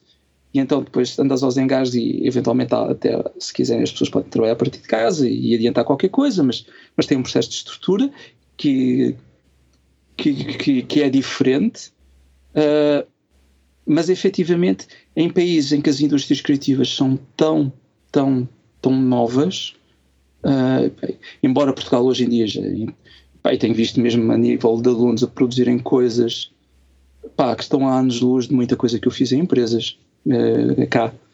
Portanto, e nem, seja, já existem mudanças, já consegues ver mudanças? Eu, eu acho que há padrões de mudança há padrões de mudança que eu vejo recorrentes. Continuas a ter ainda muita gente que está a ir para, para fora de Portugal, que eu acho que deve, porque vão ganhar, porque as estruturas maiores não estão cá ainda, ou as estruturas que já têm mais experiência, mesmo não sejam muito grandes, uhum. Mesmo não sejam muito grandes, um, que já têm outra experiência, outro know-how, que tu ganhas um certo balanço e uma certa noção do que é que é importante para ti e do teu desenvolvimento de projeto. E depois, eventualmente, escolhem voltar. Há muitos assim nesse caso, e depois começam a criar as suas próprias estruturas. Ou então fazem como, por exemplo, que eu estou a fazer, estão no, estão no, no, no conforto do seu lar, no seu próprio país, a produzir eh, para, para qualquer ponto do mundo onde seja necessário. Porque hoje em dia, sejamos honestos, se houve coisa boa que a pandemia veio a trazer foi a noção de que o trabalho não tem que ser uhum. localizado num, num único sítio. Mas, uh, voltando, voltando ao, ao importante, uh, acho que temos um problema ainda cultural. E Portugal, historicamente, nunca influenciou. A cultura sempre foi uma coisa de, de elite. Uh, e mesmo dentro da elite, noto que os decisores são muito é o bem, estás a perceber? Sou, eu, eu, consumo isto, não percebo rigorosamente nada do que estou a ver, uhum. mas eh, sei que é arte porque a minha família ensinou que isto é arte. Certo, mas há, uma coisa que eu às vezes uh, me choca um bocadinho, porque que eu tenho pena é que, por exemplo, se nós formos pensar na cultura portuguesa, na cultura do artesanato, uhum. isso que tu estás aí a referir como essas indústrias criativas que temos lá fora, se nós assumirmos o artesanato como uma indústria criativa, esses processos, essas estruturas, esses sistemas já estão mais implementados. Se calhar, quando, quando vem esta questão de uma arte esotérica, elitista, uhum. como tu estás a referir, de só de determinadas classes, se calhar o problema é este desfazamento entre uma arte elitista e a arte do artesão, não é? Porque esse tem processos, esse, e nós temos uma tradição de artesãos. Sim, sim, muito, muito, muito. Não, e repara, o trabalho que eu faço é artesanato em termos práticos, é artesanato. Artesanato é, digital. São, exatamente. Mas é que é mesmo. Portanto, eu estou a fazer coisas que vão ser utilitárias, ou de alguma forma, a ser utilizadas por, como vanity items ou com coisas meramente decorativas.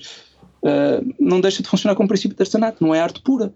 Por exemplo, uh, as esculturas típicas das caldas, que não vamos dizer nomes porque estamos uhum, no espaço uhum. público, uh, mas não deixam de ter o seu lugar uh, umas mais funcionais que outras, podes tê-las em jarros, podes tê-las em centros de mesa, podes ter em pisa-papéis, podes ter... É artesanato. Da mesma forma como o trabalho que eu faço, que é, é, é basicamente é para o olho, mas tem funcionalidade, tem um objetivo, tem uma coisa prática. Não foi feito só porque alguém se lembrou de um dia de fazer aquilo. Estás a perceber?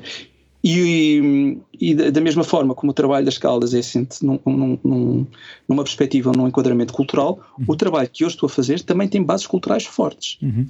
Agora, o que as pessoas ainda não perceberam, posso, podemos discutir que já está muito melhor do que estava, por exemplo, quando eu era, quando eu era adolescente ou até mesmo estudante universitário, uh, ainda não perceberam que é um trabalho com valor. Uhum. Okay? Mesmo ainda hoje nos decisores, aliás, nós, tu podes ver perfeitamente que estamos a ter um problema muito grave com a pandemia, que é a maior parte dos atores sociais, artísticos, estão parados. Uhum. Porque não têm espaço para exprimir desenvolvimento. E o apoio à cultura está a ser muito dúbio. Uhum. Uh, Chega-se com milhões para a banca e com outras coisas que se calhar na prática não precisam e que me vejo a saber histórias que que depois esse dinheiro acaba por ser distribuído em, em bónus de desempenho para investidores e de administradores e depois eventualmente uh, pinga para, para investidores e não propriamente para desenvolvimento, enquanto as pessoas que estão ativamente a produzir não estão a ver esse apoio porque não lhes é reconhecido como um esforço, uhum. não lhes é reconhecido como um trabalho. E há uma coisa que eu, eu, tive um debate aqui há uns tempos com uma pessoa, ah, que, que estava a, uma pessoa minha conhecida que estava a reclamar que isto era tudo, epá, vocês artistas são sempre uns complicados do caraças. E eu dizer, ah é? Eu quero te ver fechado numa, numa pandemia uh, sem teres acesso a séries, sem teres acesso a jogos, sem teres acesso a música, sem teres acesso a nada. Estás fechado na jaula da tu... nem livros.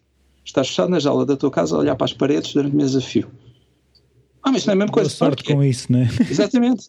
Portanto, ah, mas isso não, não é assim. Claro que é assim. Quem é que achas que fez os livros que tu estás a ler? Quem é que achas que criou os concepts ou a pré-produção toda das séries que tu vês? Ou dos filmes que tu vês? Ou quem é que escreve as músicas? Isto, isto é tudo arte. Uhum.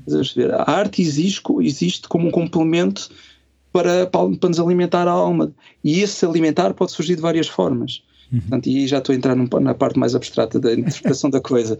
Mas, mas, mas, mas isso tem um preço. Uhum eu choca-me, por exemplo, ver políticos que, ainda, que hoje em dia, se tu lhes disseres, pá, então e apoio o desenvolvimento para, para os videojogos e não sei o quê. Ah, jogos, isso não dá dinheiro.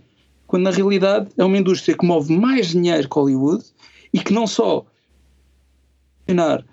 uns casos mais facilmente que outros, porque é difícil tu teres uma estrutura, de, por exemplo, de uma AAA a funcionar numa pandemia, porque não tem é, funciona muito com uma lógica presencial, portanto é difícil tu, tu, tu extrapolares isso de urgência para uma, uma estrutura de trabalho remoto, mas continua a funcionar. Uh, que não só continua a funcionar, como ainda por cima cresceu. Uhum.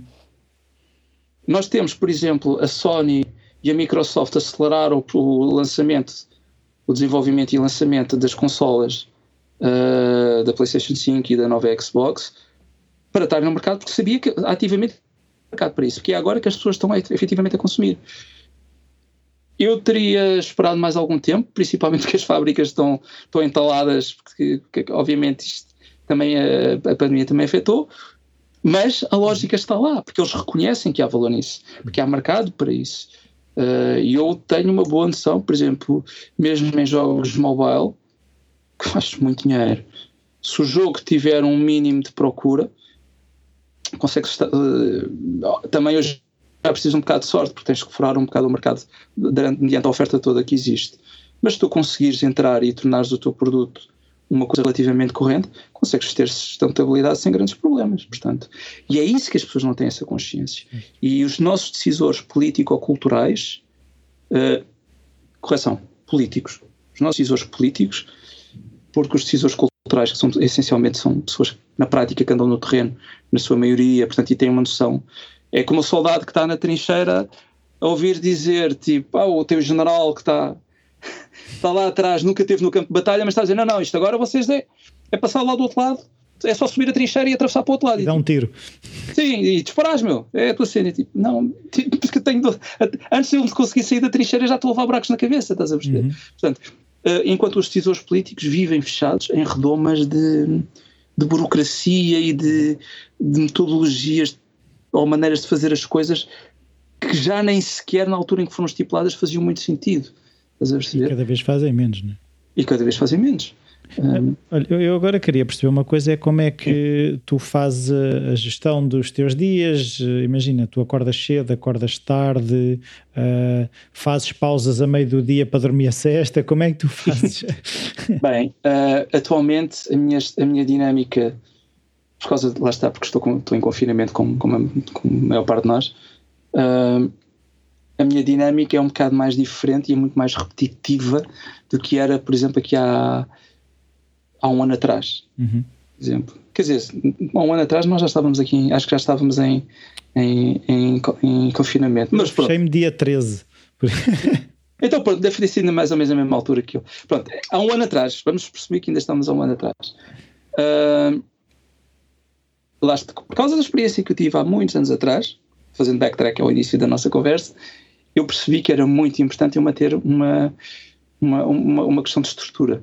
Teoricamente, a empresa para onde eu trabalho, eles dão-nos a, a, liberdade de gerir o nosso horário da forma como, como seja mais conveniente. Obviamente as coisas têm que ir para aprovação e andam com iterações para trás e para a frente, mas temos liberdade de gerir o nosso horário. Eu acabei por escolher a, optar, a opção de, de, estar a funcionar com um horário equivalente. Eles têm duas horas em mais, portanto é uma empresa israelita, portanto tem duas horas a mais que nós. Uh, eu começo a, a, trabalhar às 8, portanto, para eles já são 10 da manhã. Uhum. Uh, pronto, dito isto, meu dia, levanto-me às 6h45, arranjo, vou correr, vou correr para aí por uma hora. Uh, antes ia correr ao fim do dia, mas uh, de manhã é quando tu não tens ninguém na rua e estás menos sujeito a apanhar, a apanhar o vírus. Uh, vou correr de manhã, Chego a casa, arranjo, um duche, oriento. Às 8 horas estou sentado frente ao computador, começo a trabalhar. Uh, em termos práticos, faço pausa de meio-dia a uma para ir almoçar. Se tiver tempo, vou, vou, dar um, vou dar um giro rápido à roupa, apanhar agora, ainda por cima que está sol, uh, apanhar um bocadinho de vitamina D. Depois acabo o trabalho e por volta das 4 e tal, 5 horas.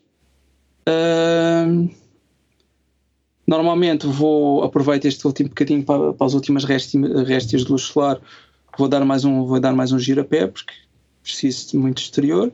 Depois venho para casa, vou desenhar, vou, ou vou jogar, ou vou ver uma série, ou neste caso continuar com os projetos de BD que tenho agora em mãos, fazer um meu sketch diário de, de produtividade, mas isto depois é um bocado orgânico, como por exemplo em casa também faço tiro com arco num espaço muito pequeno, só para não perder forma, porque não, não, há acesso, não tenho acesso agora ao, ao clube. Uh, ou então arranjo sempre outra coisa, qualquer coisa com que me entreter, ou estou a aprender qualquer coisa, ou estou a informar-me sobre qualquer coisa. Uh, mas, mas tenho sempre aquele, aquele esqueleto de das 8 às 4 e meia para aí trabalhar uhum. e eventualmente ao meio do dia se tiver, não, não, costumo estar cansado porque eu tenho o meu corpo já orientado para, para esse, para esse o relógio biológico para esse funcionamento. Uh, se, tiver, se tiver ali com um bloqueio de alguma ideia ou qualquer coisa, então recorro às minhas ferramentas pessoais, que é vou ver qualquer coisa que não tenha nada a ver com aquilo para desbloquear, ou vou, faço, vou um bocado à janela, ou vou ouvir uma música, ou se calhar pego aí num, num, num livro ou num jogo ou qualquer coisa por uns minutos ou vou para o ArtStation navegar ali um bocado até aquilo fazer o clique e desbloquear. Ou, ou para o Pinterest. Pinterest também é uma boa ferramenta para, para, para referências. Uh, mas por norma, acabo por não precisar muito isso, a não ser que eu esteja. Já foi uma semana longa e já estou assim um bocado moído, então aí à sexta-feira que já estou tipo um bocadinho ali a meio martelado, aí é que sim acabo por recorrer mais a essas coisas. Uhum. Uh, mas acaba por funcionar mais ou menos assim. Ao fim de semana que já é um bocado diferente, porque fica a dormir até um bocado mais tarde, não vou correr porque deixo o corpo para, para dar descanso. para dar descanso, mas vou andar. Uhum. Eu gosto muito de andar. Uh, antes ia para a Gulbenkian, agora a Gulbenkian está fechada, portanto vou ter que me governando no, no, aí à volta noutros sítios. Uh, tenho agora também a questão do hábito de fazer as walkie-talkies as walkie-talkies aos sábados, porque, uma, porque eu depois a determinada altura, como tive assim um início do ano mais complicado, se, com questões de saúde familiares e, e afins, uh, houve uma altura que foi assim um bocado mais abaixo, porque voltamos à questão da gestão de crise. Tu chegas lá e tu, a tua mente em foco para resolver aquele problema durante um, um, certo período de tempo, mas depois o corpo também começa a quebrar quando começas a sair dessa zona de risco. Então eu comecei-me a sentir os horários todos trocados e não sei o quê. Então, peraí, tenho que começar a criar aqui um padrão. Uma série de coisas têm que ser regulares. Portanto, as walkie-talkies foi um, foi, um, foi um objetivo. Uh, também para criar uma ponte com o mundo exterior. E sei que também tem ajudado algumas pessoas. Uh, e também para eu continuar, para me lembrar, olha, mas não esqueças também tens de continuar, tu também tens de produzir coisas, tens de produzir coisas, produzir coisas que deem gozo, que deem o teu prazer, que te mantenham intelectualmente e criativamente ativo. Uh, e eu tenho esse compromisso e é, e é, nessas coisas que eu uso, por exemplo, o ArtStation, o meu Instagram. Não é como aquela coisa obsessiva, ah, tenho que pôr porque a comunidade tem que ver, não. Eu tenho que pôr coisas no meu, no, no meu Instagram porque é o compromisso que eu criei para mim próprio de ter uma linha de produtividade para fazer as minhas coisas. Se por algum motivo não conseguir fazer, também não martirizo por isso, porque sei que é uma coisa que não era. Hum, não era uma coisa que eu. Porque foi alguma, era uma coisa que era mais forte que eu. Uhum. Ou porque estava particularmente cansado ou desgastado naquele dia, então eu preciso de descansar. Ou, ou porque surgiu qualquer coisa que era importante que eu fizesse primeiro em vez de estar a fazer aquilo, o que seja. Sou flexível aquela coisa que eu tinha falado há bocado, que é não há planos que sobreviva à vida, não é? Sim. Portanto, nós criamos guias para onde, para onde, para, que são importantes para nós gerirmos e termos, criarmos a nossa própria estrutura, mas também temos que ter jogo de cintura para nos adaptarmos às coisas à medida que elas Sim, acontecem. Há uma frase muito gira do Mike Tyson que é toda a gente tem um plano até levar um murro na cara, né? Exatamente, é exatamente, é exatamente isso. Portanto, e, e depois aí aprendes que levaste um morro na cara e tens que aprender a desviar dos morros do, para não dos seguintes. Exatamente. Portanto, uh, mas acaba por ser sempre assim, mais ou menos, esta, esta, uhum. esta uma função. Então, olha, já estamos aqui há um bom bocado e eu gosto sempre também de perguntar aos meus convidados um livro uhum. ou livros que tenham sido importantes uh, para ti.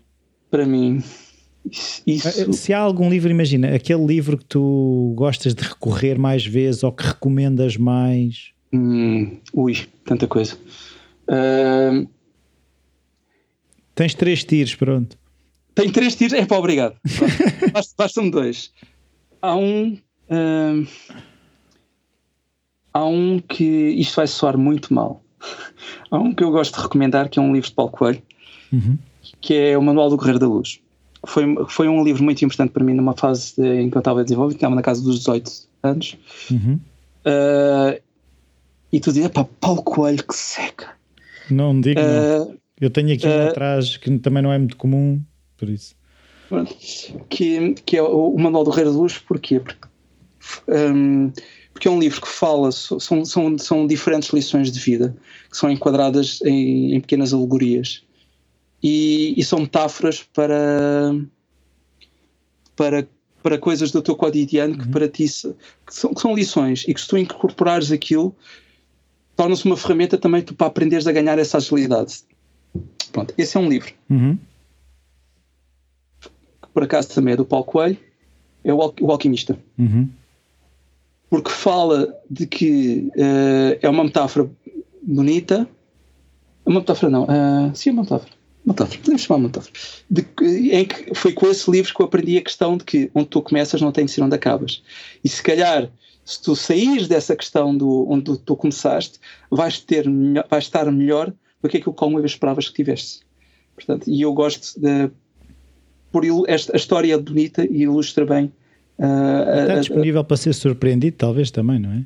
Exatamente. Lá está, tu percebes que tu não tens controle nenhum sobre a tua vida, salvo aquilo que tu decides fazer nela ou reagir perante ela. Portanto, e isso também casa muito bem com uma, uma coisa que nós gostamos os dois, que é o estoicismo, não é? O que controla e o que não controla, não é? Exatamente. Tu, a única coisa que tu controlas efetivamente és tu próprio. Estás a ver a tua reação. Assim... e mesmo assim depende dos dias, não é? Depende dos dias. Uh, terceiro livro. Que este aqui vai ter um bocado de batota, porque é uma compilação, é, um, é uma edição de bolso de uhum. uma trilogia. Uhum. De uma edição de bolso de uma trilogia que é Age of Misrule. Uh, eu não sei, não sei se há tradução em português, uhum. ou, seja, é a Era da Desgovernação, assim, que é, é uma história uh, muito, muito interessante. Uh, começa, portanto, são, no total são nove livros, mas esta primeira trilogia eu recomendo, porque são todos fantasticamente bem escritos. Começa com uma história, com, com um rapaz na casa dos vinte e poucos, que está a ir a uma psicóloga em Londres, uh, ele é londrino, portanto a história passa-se em Inglaterra, e que uh, há uma altura um bocado estranha porque uh, as luzes começam a falhar um bocado, os carros param e começam a andar outra vez, os aviões têm alturas em que começam a falhar um bocado no ar e depois começam a funcionar outra vez, as pessoas ligam o rádio Uh, o que estão a ouvir para, começa-se a ouvir estática e depois na estática começa-se a ouvir risos e depois há um dia em que a tecnologia pura e simplesmente deixa de funcionar. Porquê? Uh, porque uh, os deuses celtas voltaram à Terra, portanto, a era da razão deixa de funcionar. Uou. Voltamos a entrar na era da, da, da magia. Portanto, e, portanto, e, essa, e essa, toda essa saga uh, acompanha cinco pessoas que são reunidas pelas forças do destino. Portanto, isto é a versão cor-de-rosa da coisa. Uh, o livro não é nada, os livros não são nada cor-de-rosa. Imagina Senhor dos Anéis a correr muito, muito mal. Uh, porque imagina o que é os seres humanos do, do, modernos a serem confrontados que os predadores naturais do ser humano são criaturas sobrenaturais, que era uma oh. coisa. Sim, é portanto, mais difícil de, de atacar. Exatamente. Uh, desde, e, portanto, e o, e o autor é um jornalista, mas que tem montes de pós-graduações e mestrados em coisas relacionadas com o folclore, com mitologia e, e tudo o resto. Ele, ele, cristalizou muita coisa nesses livros. Portanto, são muito interessantes de ler, porque, do ponto de vista da camaradagem entre as personagens, ele, além de serem personagens que estão muito bem definidas e, e, e esculpidas, uh, o elo entre eles é, é, é fantástico a forma como ele, como ele consegue nos transpor a nível de. Para quem gosta do universo fantástico, sim, sim, sim, é, é, é, o livro, é, o, é o livro a ir. Portanto, estes três livros, para mim, são os meus livros uh, de edição. Então, olha, eu não sei se havia alguma coisa que tu gostasses de ter falado que não falámos. Uh, senão também podemos pensar um dia numa parte 2, se quiseres. Bem, isso deixa o teu critério, porque eu tenho sempre coisas para falar. Então, olha, fica, fica alinhavado, se calhar, fazermos um dia uma parte 2. Faz sentido okay. para ti? Faz sempre sentido. Então, é, só apresentar, é só apresentares um, um, um, tema que queres debater. eu trago uma garrafa de aguardente. Sim, sim, sim. Uma, uma, temas, temas não irão faltar, com certeza. Exato. Então, olha, muito obrigado, Felipe. Foi um prazer ter-te aqui no, no Falar Criativo. E, ah, e vamos falando. Obrigadíssimo, pá. O prazer foi tudo meu e, como sabes, gosto sempre de falar contigo, gosto sempre de falar contigo porque também aprecio muito a tua forma de ver o mundo. E, e aliás, nós já falámos sobre isso algumas vezes, já trocámos algumas impressões. Portanto, eh, o prazer é sempre todo meu, acima de tudo. Pronto, meu caro. Obrigado. Olá, bem-vindos de volta. Espero que tenham gostado. Eu gosto sempre de falar com o Felipe, é sempre um prazer. E isto não foi exceção. Uh, penso que um dia destes terá que acontecer uma parte 2, havia mais assuntos, mas eu uh, neste momento, através de Zoom, gosto de limitar um bocadinho uh, a densidade porque sinto que não, não, é, não é confortável nem para mim nem para os convidados. Um, agora aqui relativamente ao falar criativo, de facto o, o ter passado para semana sim, semana não, já me ajudou bastante. Estou bem mais retemperado e com muito mais vontade de fazer. E é sempre bom, às vezes, se calhar, criar aqui uma dinâmica de uh, yin yang de fazer e não fazer uh, para levar as coisas a bom porto. Uh, entretanto, eu criei uma página de apoio ao Falar Criativo, por isso, se quiserem apoiar o Falar Criativo, podem passar uh, pelo, pelo site do, do podcast, que é falarcreativo.com, e tem lá um tab que, que se chama uh, Apoiar o Podcast, e depois isso leva-nos para um site onde podem apoiar com a quantia que quiserem. E desta vez é tudo. Qualquer dúvida, sugestão, o e-mail uh, rui.falacreativo.com está sempre disponível. Fiquem então a aguardar as vossas mensagens. Adeus e até à próxima.